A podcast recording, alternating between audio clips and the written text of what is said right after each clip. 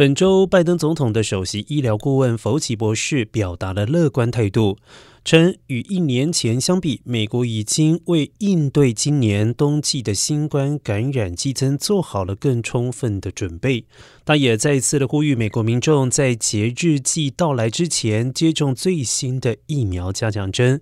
而在疫情期间家喻户晓的佛奇，今年年底将从政府部门退休，这很可能是他最后一次出席白宫简报会。他也利用这一次的机会，敦促美国民众接种新版加强针。此外，白宫新冠疫情应对协调官贾哈博士表示。只要美国民众继续接种疫苗和加强针，他对节日季防疫很有信心。他说：“从亚型变种的特征来看，我们是有能力有效防控感染的，特别是在民众积极接种疫苗的情况之下。”